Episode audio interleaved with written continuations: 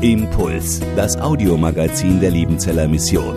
Predigten, Veranstaltungen und Specials weltweit am Leben dran. Impuls zum Nach- und Weiterdenken.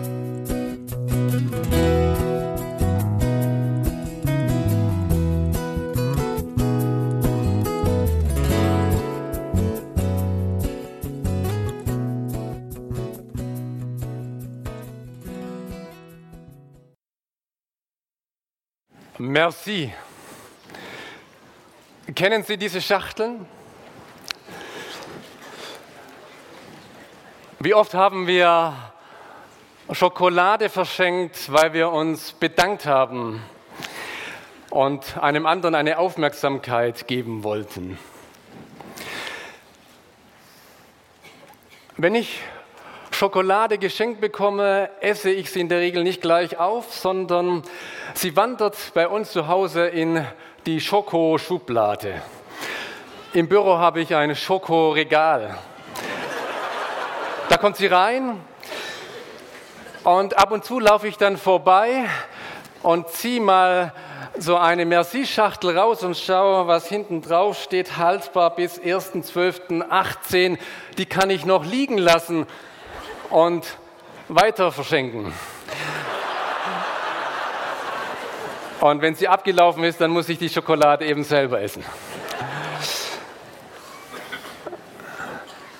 Wie eine Schachtel hat sie sich gefühlt. Nicht eine abgelaufene oder alte Schachtel, sondern sie war eine junge, dynamische Frau. Drusilla war ihr Name aber sie wurde rumgereicht. Schon als Kind wurde sie dem Epiphanes, dem Prinzen, heute in der Osttürkei versprochen. Sie wurden unter der Hand miteinander verlobt. Und als dann endlich Hochzeitstag angesagt war, da will der Epiphanes sich nicht beschneiden lassen, so wie es ausgemacht war, denn Drusilla war Jüdin. Und dann platzt der Termin. Kein Problem. Da sind schon andere, die ein Auge auf sie werfen. Asis, der König von Emesa, dem heutigen Homs in Südsyrien, heute stark umkämpft. Er möchte Drusilla und er bekommt sie, denn er ist bereit, sich beschneiden zu lassen. Und so heiratet er die junge Dame im zarten Alter von 15 Jahren. Es vergehen zwei Jahre, da kommt schon der Nächste, der sich in Drusilla verliebt und der es einfädelt mit einem zypriotischen Freund, dass sie anbeißt. Er hat schon zwei, schon eine Drusilla, jetzt noch die dritte Drusilla. Das kann nicht schaden, das ist gut, wenn ich das bekommen, was ich will. Einer, der Macht hatte und der es auch schon bewiesen hat, dass er stark ist. Da war so ein Aufstand, ein Ägypter, der wollte das messianische Großreich eröffnen, Jerusalem vom Ölberg her erobern, die Römer rauswerfen. Und da war Felix, der Mann, der diesen Aufstand niedergeschlagen hat. Felix.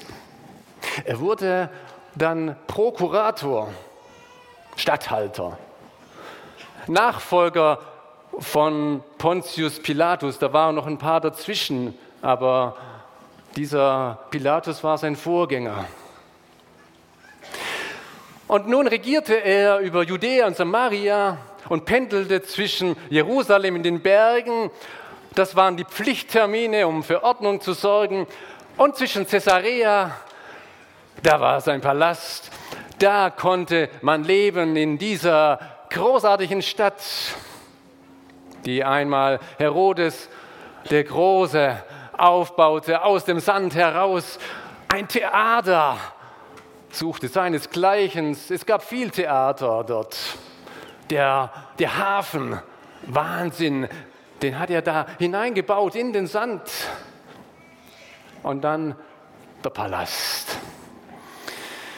Und so kommt er mit seiner Drusilla und sitzt vielleicht abends bei Sonnenuntergang mit Blick auf das Mittelmeer auf der Palastterrasse und kommt mit ihr ins Gespräch. Hey, Drusi, was bewegt dich denn? Du bist so ruhig. Erlauchter Felix, meine Gedanken gehen zurück in meine Kindheit. Da war ich schon mal hier. Stimmt ja, dein Vater, Herodes Agrippa, der ist ein Vorbild für mich. Einer, der für Recht und Ordnung sorgte hier im Land. Ja, mein Vater. Der war, der war fast so groß wie sein Großvater Herodes der Große. Er hat das Reich wieder zusammengeführt. Und er war ein großer Redner und Herrscher. Und hier in Caesarea hielt er eine Rede. Ich weiß noch, ich war sechs Jahre alt. Da haben sie ihm gehuldigt und gesagt, das, das ist nicht die Stimme eines Menschen, das ist Gottes Stimme. Und er genoss seinen Auftritt. Und ein paar Stunden später klappte er zusammen und war tot. Komm, Drosi, lass uns über was anderes reden. Nein, ich will über, über Vater reden. Der, der, war, der war einer, der für Recht und Ordnung sorgte, sagten wir doch. Und er hat damals, ich habe das noch mitbekommen, diese neue Lehre, die sich verbreitet hat, die hat er doch bekämpft, oder?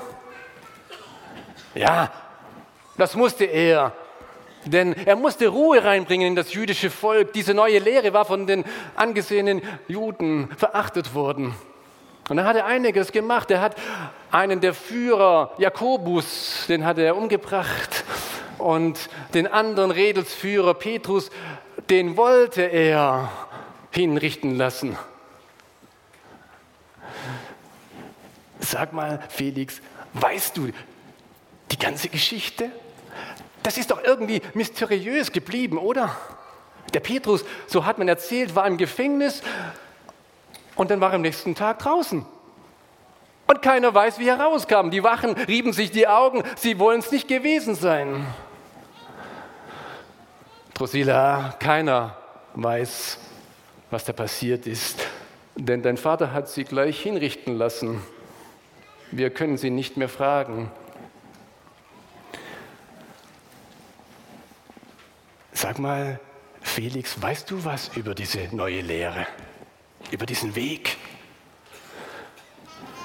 Ja, ich weiß Bescheid, denn ich muss mich erkundigen, ich muss doch wissen, was hier läuft. Ich habe schon einige kennengelernt, die diese Lehre vertreten. Und soll ich dir was verraten? Einer der führenden Köpfe, der sitzt hier hinten im königlichen Gefängnis. Paulus heißt er. Paulus, oh Flix, komm, ich will diesen Paulus führen, ich will ihn sehen. Kannst du das arrangieren? Ja. Sila, ich schau mal, was sich machen lässt. Nach einigen Tagen kam Felix mit seiner Frau Drusilla. So Apostelgeschichte 24, Vers 24. Mit seiner Frau, die eine Jüdin war. Und ließ Paulus kommen und hörte ihn über den Glauben an Christus Jesus. Da steigt er die Treppen hoch ins Atrium, wo die beiden sitzen. Jetzt kommt der Moment, von dem der Herr schon Hananias vorausgesagt hat, er wird einmal Zeuge sein vor Heiden, vor Königen und vor dem Volk Israel. Und will ich, ihm will ich zeigen, was er alles erleiden muss um meines Namens willen. Und jetzt steht er da und ist Zeuge von Jesus, dem Messias. Drusilla, du wartest doch mit uns, mit dem jüdischen Volk, auf den Messias, auf den, der Ruhe, der Frieden hineinbringt in unser Land. Du wartest doch auf den, der endlich Gerechtigkeit walten lässt. Und wir beten und wir opfern, damit er kommt, oder? Und Felix, du machst das doch auch auf deine Weise. Hast in Caesarea hier einen Tempelberg, wo du deinem Gott opferst, deinem römischen, damit er dir gut gesinnt ist und damit er das tut, was du willst. Das ist doch so typisch. Das sind doch eure, eure Schenkmuster, oder? Nach unten wird durchregiert. Da holt man sich, was man will. Aber nach oben, wenn man da was will, da muss man schenken. Da muss man was geben, was loslassen, damit man sich den, der über einem steht, gefügig machen kann. Man kann das auch Kuhhandel nennen oder man kann das auch Bestechung nennen.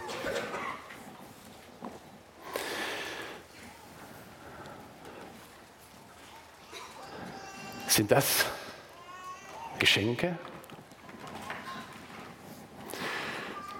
Was sind die Geschenke, über die du dich am meisten freust?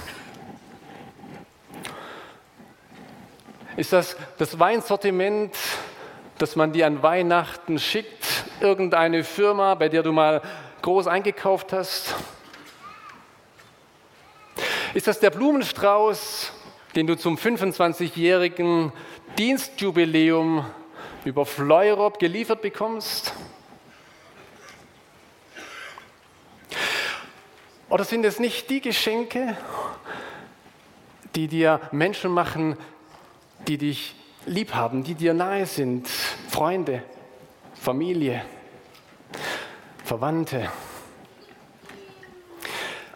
Und zwar die Geschenke, wo der, der dir schenkt, was von sich hineinlegt und was von dir. Ein Geschenk, wo ihr zusammenkommt, der Schenker und du, der du beschenkt wirst. Sind nicht das die Geschenke, die Freude machen? Ich habe im Sommer aussortiert, ein Regal. Und da war ein Geschenk drin, das habe ich noch nicht aufgepackt, also die, die Packung schon drumherum, aber es war noch ganz. Es war ein Geschenk, das ich nicht gebrauchte. Dass vielleicht einer dachte, dass es zu mir passt, aber ich fand es unpassend. Und ich wusste auch nicht mehr, wer mir das geschenkt hat. Und ich habe es getrost meinen Kindern weitergeschenkt und sie wahrscheinlich haben es dann auch weitergeschenkt, weil sie es nicht brauchten.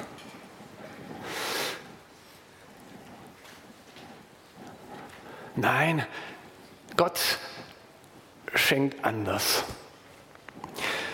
Gott ist der, der mir ein Geschenk macht, nicht weil Weihnachten ist oder weil Ostern ist, weil es irgendeinen Anlass gibt, mir ein Geschenk zu machen, sondern der Anlass bin ich, weil er, weil er für mich ist, weil er sein Auge auf mich geworfen hat. Und dann schenkt er mir nicht nur irgendwas, was er irgendwo her hat, sondern er schenkt mir etwas Selbsterzeugtes. Nein, etwas Selbstgezeugtes, den selbstgezeugten Sohn. Jesus, sein Herz fließt mit ihm zu mir. Er hat ihn für uns alle dahingegeben. Sollte er uns mit ihm nicht alles schenken?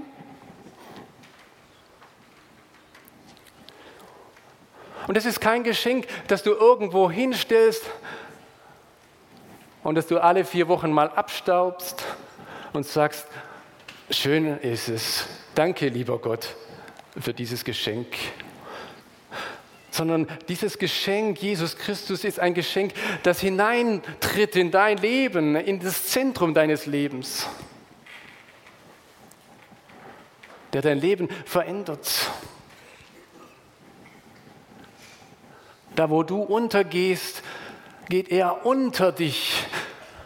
Es ist der, der für dich untergegangen ist, damit du leben kannst. Jede Sekunde, jede Minute von und durch seine Liebe. Er schenkt sich und du kannst und sollst und darfst nichts dazu tun. Keine Vorleistung, nur geschenkt.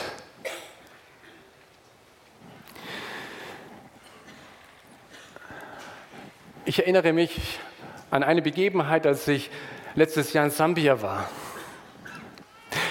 Ich wollte einen Besuch bei einem Kirchenoberen machen und fragte einen Missionar, was soll ich denn mitbringen? Was für ein Geschenk wird erwartet? Und er sagt mir, eigentlich bringt man bei solchen Anlässen ein Huhn mit. Und ich wusste sehr schnell, dass er nicht ein eingefrorenes Huhn meint, das man in der Gefriertasche dann mitnimmt, sondern vor meinem inneren Augen spielte sich der Film ab, wie das jetzt passiert, wenn ich irgendein Huhn greifen muss, irgendwie an den Beinen und wie nehme ich das mit? Kann ich das in die Tasche tun oder in eine Kiste oder muss ich das unterm Arm oder auf dem Arm nehmen? Und wie überreiche ich ihm das Huhn? Kultur hin oder her. Ich beschloss im Herzen, nein, es geht nicht. Ich kann kein Huhn liefern. Er hat wohl meine Gedanken gelesen und er fügte dann an, aber du musst ihm nichts mitbringen. Er kennt uns schon. Er kennt uns Missionare, er kennt uns Deutsche, er kennt uns Europäer. Er ist dir nicht böse, wenn du mit leeren Händen kommst. Und so bin ich hin. Nein, er hat mich abgeholt und ich hatte nichts, was ich ihm geben konnte. Und er gab mir alles, was er hatte. Ein Festmahl hat er mir bereitet. Und er hat mich angenommen. Er hat kein Geschenk erwartet. Ich habe das gespürt. Ich habe die Gemeinschaft mit ihm gelebt. Wir haben gebetet, obwohl ich auf Englisch eigentlich nicht beten kann, aber ich habe es versucht. Ein Geschenk erhalten. Ist das Glaube? Dieses Geschenk erhalten und Danke sagen? Das war die erste Lektion, Einführung in Gottes Geschenkideen. Und dann fügt Paulus gleich die zweite Lektion nach. Was passiert, wenn wir diese Geschenkideen erhalten? wenn Gottes Geschenk bei uns angekommen ist. Und so heißt es dann in Apostelgeschichte 24, Vers 25, als Paulus dann von Gerechtigkeit und Enthaltsamkeit und von dem zukünftigen Gericht redete, erschrak Felix und antwortete, für diesmal geh, zu gelegener Zeit will ich dich wieder rufen lassen.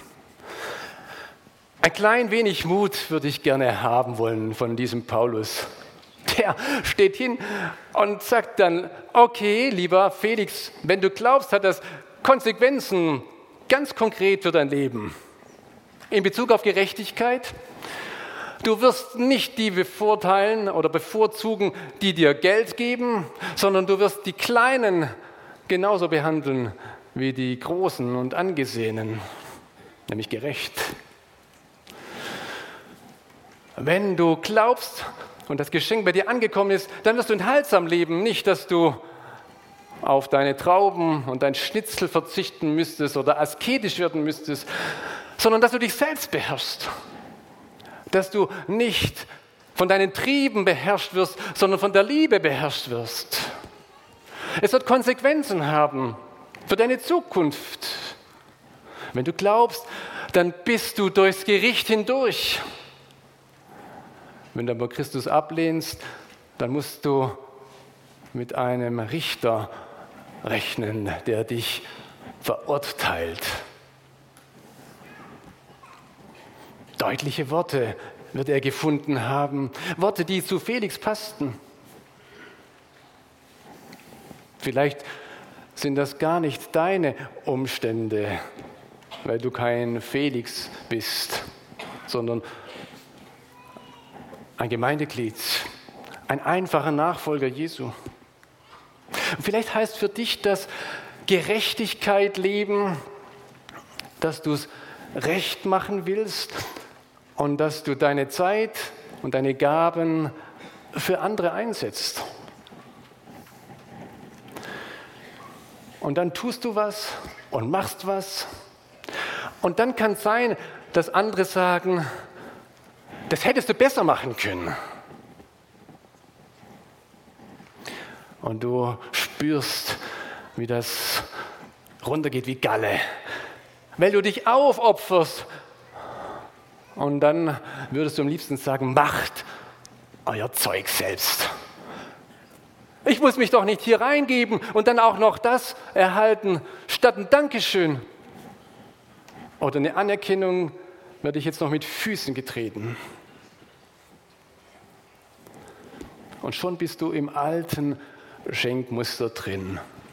Ich gebe was und dann muss ich doch auch was erhalten.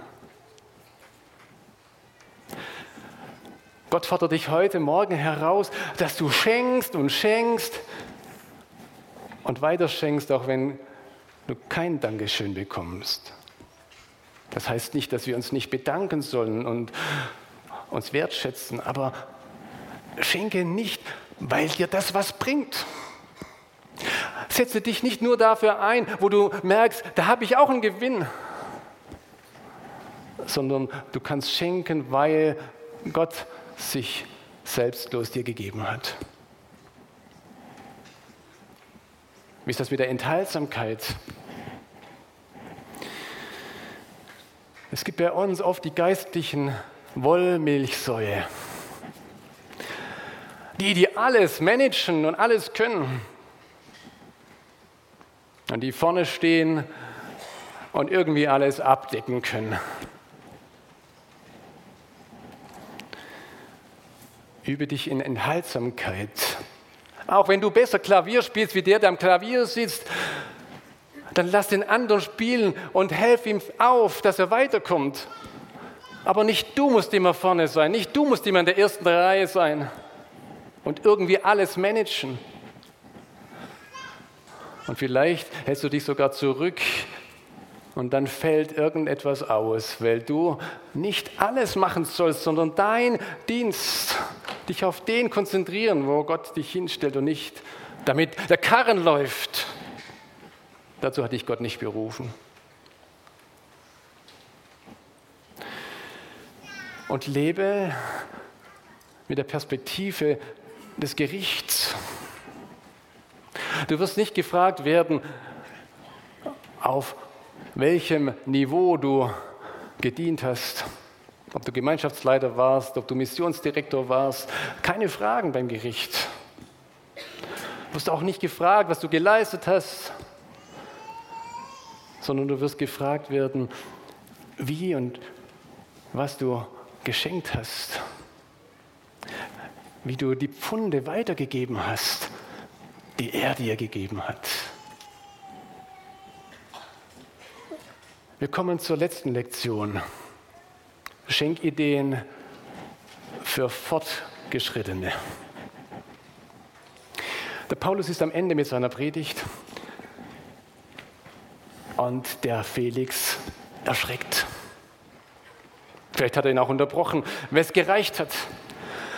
Und der Paulus hat sich so bemüht, das Evangelium in seine Situation hineinzusprechen, und er hat so gebetet, dass Felix und Drusilla auf die Knie gehen und Buße tun. Und sie erschrecken. Ja, das ist schon mal gut. Das hat Eindruck hinterlassen, das Wort. Aber sie erschrecken nicht, und tun Umkehr und Buße, so wie es andere tun, sondern Felix sagt, danke, das war mal ganz gut, jetzt ist aber die Zeit abgelaufen und wenn ich mal wieder Zeit habe, dann kannst du mir mal wieder was erzählen. Paulus muss lernen, dass der Glaube unverfügbar ist. Er buchstabiert jetzt wieder durch. Du kannst dich noch so gut vorbereiten. Du kannst noch so toll alles hinrichten. Du kannst noch so schön alles machen drumherum. Aber du kannst nicht den Glauben bewirken. Es ist nicht die Folge, wenn du das tust, dann kommen die Menschen zum Glauben. Das wäre wieder das alte Muster, sondern es ist Gottes souveränes Handeln, dass einer zum Glauben findet. Der Paulus muss noch ein zweites lernen.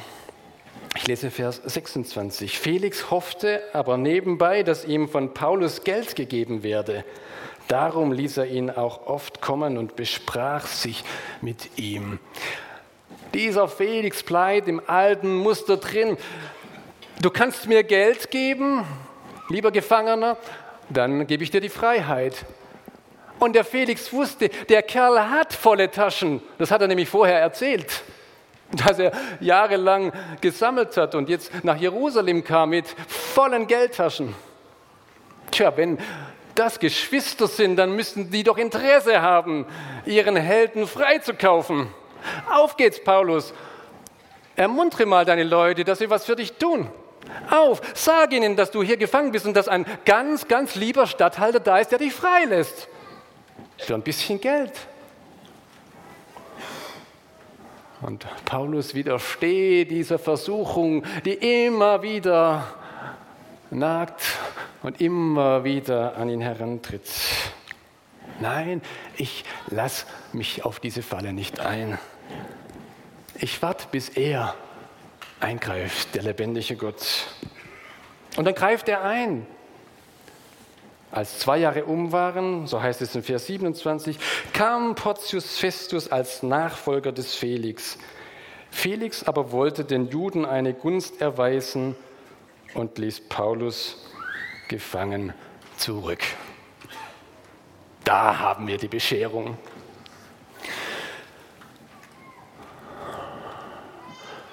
Das habe ich jetzt davon. Gefangen zurück. Und wisst ihr, was Paulus aus der Gefangenschaft vielleicht unter diesem Eindruck schreibt, seinen Brüdern und Schwestern in Philippi? Ich lese nach der Basisbibel Philippa 1, Vers 29. Gott hat es euch geschenkt, etwas für Christus zu tun. Ihr dürft nicht nur an ihn glauben, sondern auch für ihn leiden. Ihr habt denselben Kampf zu bestehen wie wir. Leiden ein Geschenk? Ja, sagt Paulus. Wir gehen den gleichen Weg, den Christus für uns gegangen ist.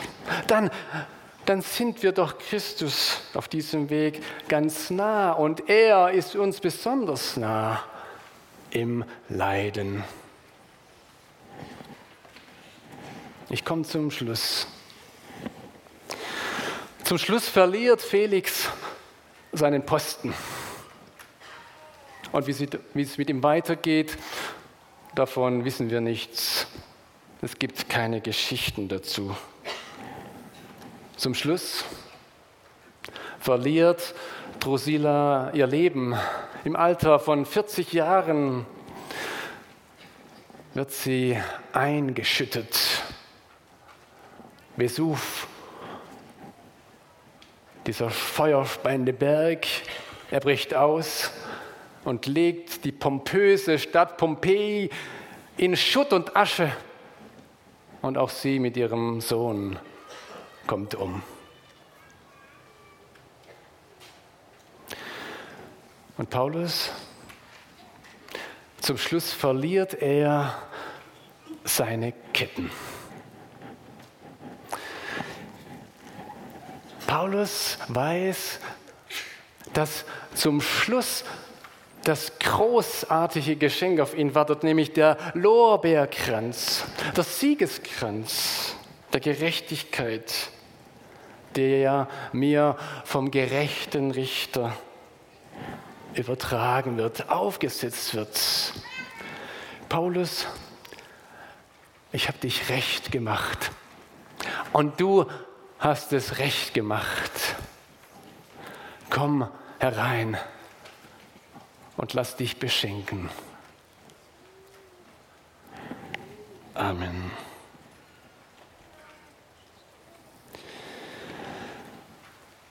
Lebendiger Herr und unser Gott, im Schenken zeigst du uns, wie du bist und wer du bist.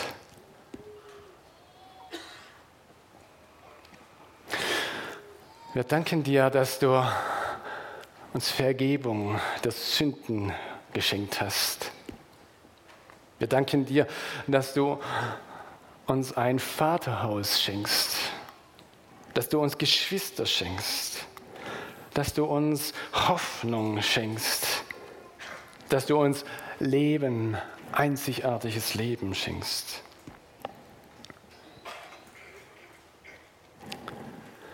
Aber du tust es nicht an Bedingungen knüpfen. Auch nicht, du schenkst uns nur, damit wir weiterschenken können, sondern du schenkst und jetzt, jetzt können wir schenken. Aus dem vollen Schöpfen. Weil du uns immer wieder füllst und erfüllst. Lass diesen Tag dazu nutzen, dass wir nicht mit vollen Taschen, aber mit gefülltem Herzen wieder nach Hause gehen. Amen.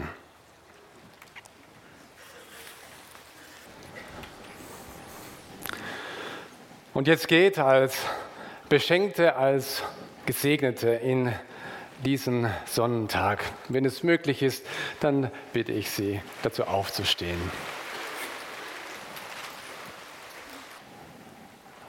Der Herr segne dich und er behüte dich.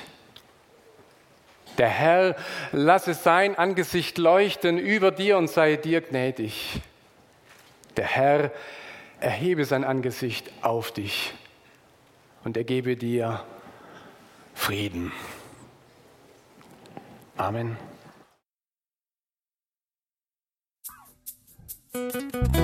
Impuls ist eine Produktion der Liebenzeller Mission. Haben Sie Fragen? Würden Sie gerne mehr wissen? Ausführliche Informationen und Kontaktadressen finden Sie im Internet unter www.liebenzell.org. Die Liebenzeller Mission produziert ebenfalls das Fernsehmagazin Weltweit am Leben dran. Informationen zur Sendung und zum Empfang gibt es unter www.weltweit-magazin.de.